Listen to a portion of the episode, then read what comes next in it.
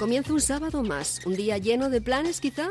No se pierde la esperanza. ¿Por qué? Porque es verde y destaca como la espuma del mar, como las tentaciones, como el olor que yo creía que tenían todas las flores, como la flor de Pascua, como la azalea, como hasta la que puedo escuchar, la flor de la canela. Yeah. Voy buscando de 8 a 12 un lugar donde poder encajar mi pose. No sé qué hacer, qué ver, cómo gastar mi tiempo. A veces no sé interpretar lo que me pide el cuerpo. Tendré que encontrar a alguien que por mí lo haga. Se lo voy a contratar a Iñaki Astigarraga. Pasen y vean. Damas y caballeros, pasen y vean, pasen y vean. Perrito piloto, la chochona. Panteras rosas, cerdo sucha, pata de jamón, señores. El regalo, el regalito, el regalón. Damas y caballeros, pasen y vean, pasen y vean. Tenía pantalón corto, mangas de camisa, traía croissant, ¿te acuerdas? Lo que era coldo de toda la vida. Sí, sí. Bueno, además me, Se ha hecho un señorito. Hablaba también de viento, de olas, de navegación también. Sí, sí, sí. Hablaba de del recalde, de... Ahora ya se ha vuelto un señorito. En fin. ¿Qué? ¿Está ya, Coldo? Está, pero seguro. Le habrás tratado con respeto, ¿no? Porque ahora va... Eh, bueno, bueno. Igual está eh, de viaje por algún lado. Estoy aquí. Egunon, señor Navascues. Egunon, Egunon. Sabati, sabatinos. Oye, que, que estábamos esperándote aquí en el estudio. Pues ha sido un malentendido porque pensaba que seguíamos en, en plan pandemia y como yo soy muy prevenido en esas cosas, pues entendía que todavía no era no era presencial, pero no es por no es por los croissants que no he llevado nunca, sino eran eh, eran eh, palmeritas y tortilla de patata. Ah, se, le quiebra, se le quiebra la voz, eh, tartamudea. es, es, cuando mientes, se, nota. A ver, eh, escúchame, he estado, he estado, dos años eh, toreando en la pandemia y hace un mes Bego y yo nos contagiamos. ¿Qué dices? ¿Hace un mes? claro, por, por, andar hace, juntos. Hace un mes. Por andar Eso juntos. es. Oye, Coldo, con el inicio Dime. de la primavera, ahora hay un clima más reconfortante y, y, todo el mundo está pensando en hacer un viaje vacacional en Semana Santa, lo que se llaman las procesiones de Semana Santa, uh -huh. viene a ser eso, amortizar el apartamento en Castro, en Candanchú o, o en Cádiz. Eh, y claro, surgen muchos problemas. ¿Qué derechos tenemos en el transporte? ¿Qué derechos en avión, en tren? Y nos gustaría que nos dieras unas pautas para no meter la pata y tener un buen viaje, un buen desplazamiento o un buen periodo vacacional. Eh, ¿Qué derechos, qué obligaciones tienen los viajeros? Antes, antes de entrar en harina, eh, dadas las circunstancias económicas en las que estamos, que se piensen muy bien en qué van a gastar el dinero y si lo van a poder pagar y cuándo lo van a poder pagar. Hombre, si, eh, las cosas, las si, cosas pintan mal, pero si, bueno. Si llenan el depósito de gasolina, desde luego... Pues se quedan sin comer. Ya te digo. Sea o gasolina o comer. No, eh, re, pensar un poco, pensar un poco y repensar cómo tenemos la economía antes de, de, lanzarnos a viajar o a gastar dinero que a lo mejor no tenemos o tenemos que recurrir a un crédito.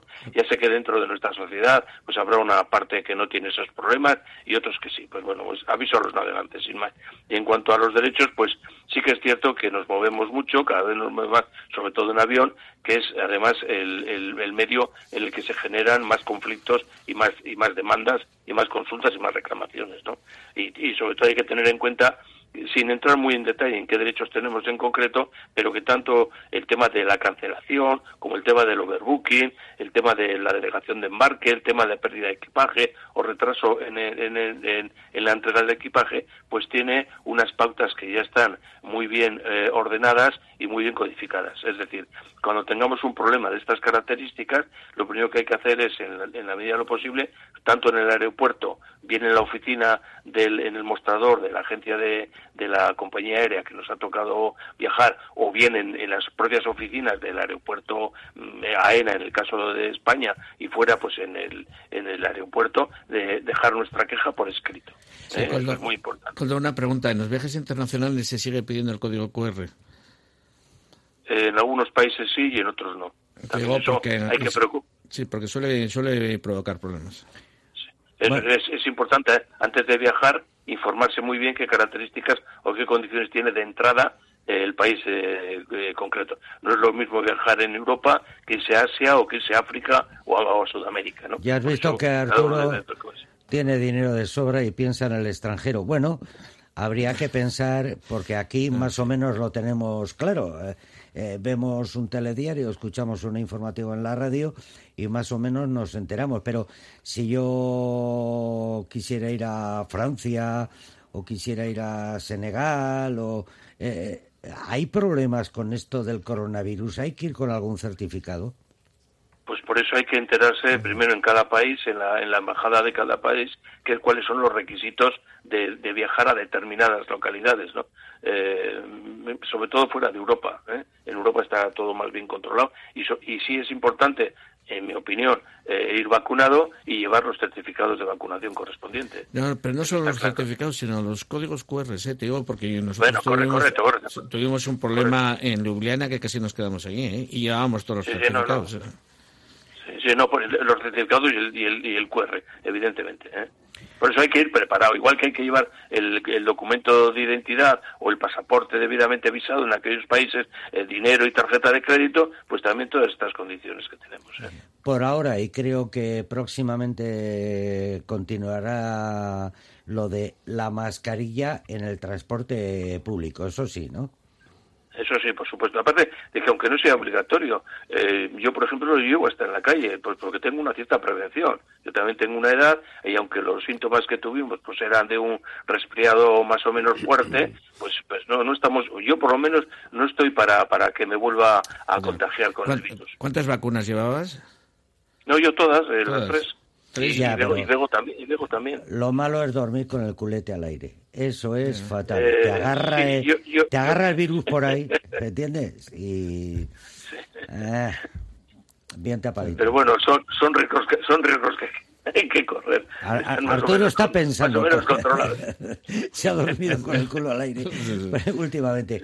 Bueno, son son consejos. Hay una oficina, la de la Eco ECA eh, que tiene un número de teléfono, estoy leyendo 94415 0050 94415 0050 hay además alguna página web, ¿no?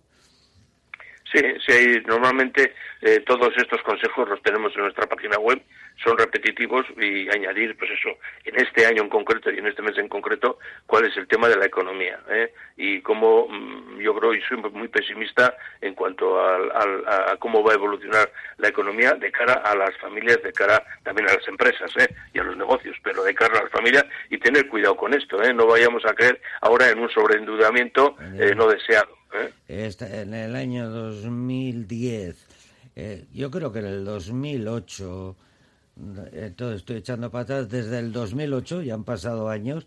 ¿Te acuerdas cuando, cuando aquí en este estudio eh, empezamos a hablar de los nuevos pobres, las nuevas miserias?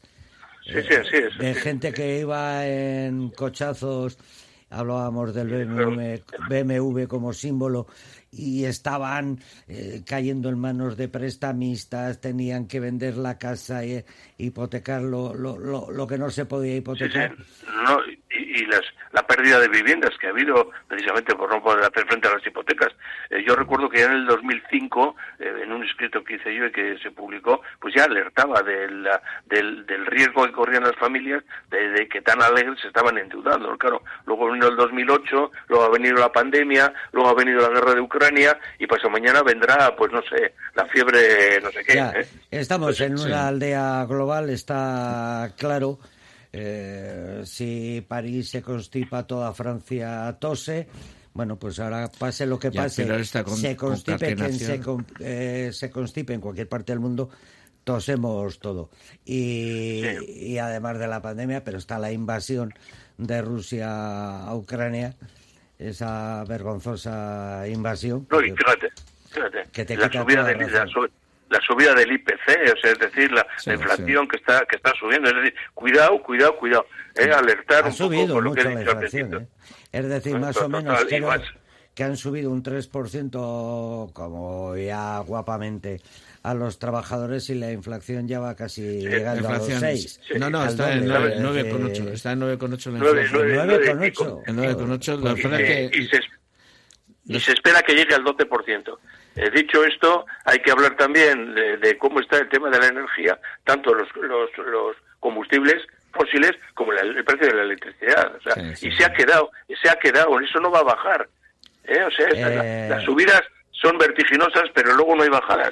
hay que convivir con esto. No te vengas arriba, que se nos va el tiempo.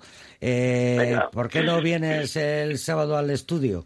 Que no haya El sábado al estudio... cómo estamos, estoy, con mamparas... Estoy, estoy, de, estoy, estoy de retiro en un monasterio. ¿Ah, sí?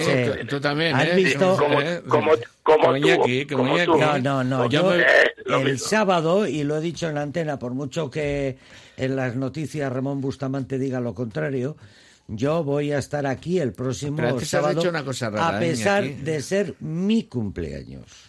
O sea que me gustaría que vinieras con algún regalo. O pues sea, que, le felicites. Eh, sí, eh, desde Menorca te mandaré un beso.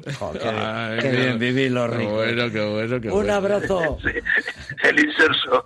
Hasta siempre, quedar despedido. Venga, agur, familia, agur. Con el café, yo me pongo en modo gourmet Abro mi paquete de baqué en grano. Me gusta molerlo yo mismo y llenar la cocina de su aroma tan característico.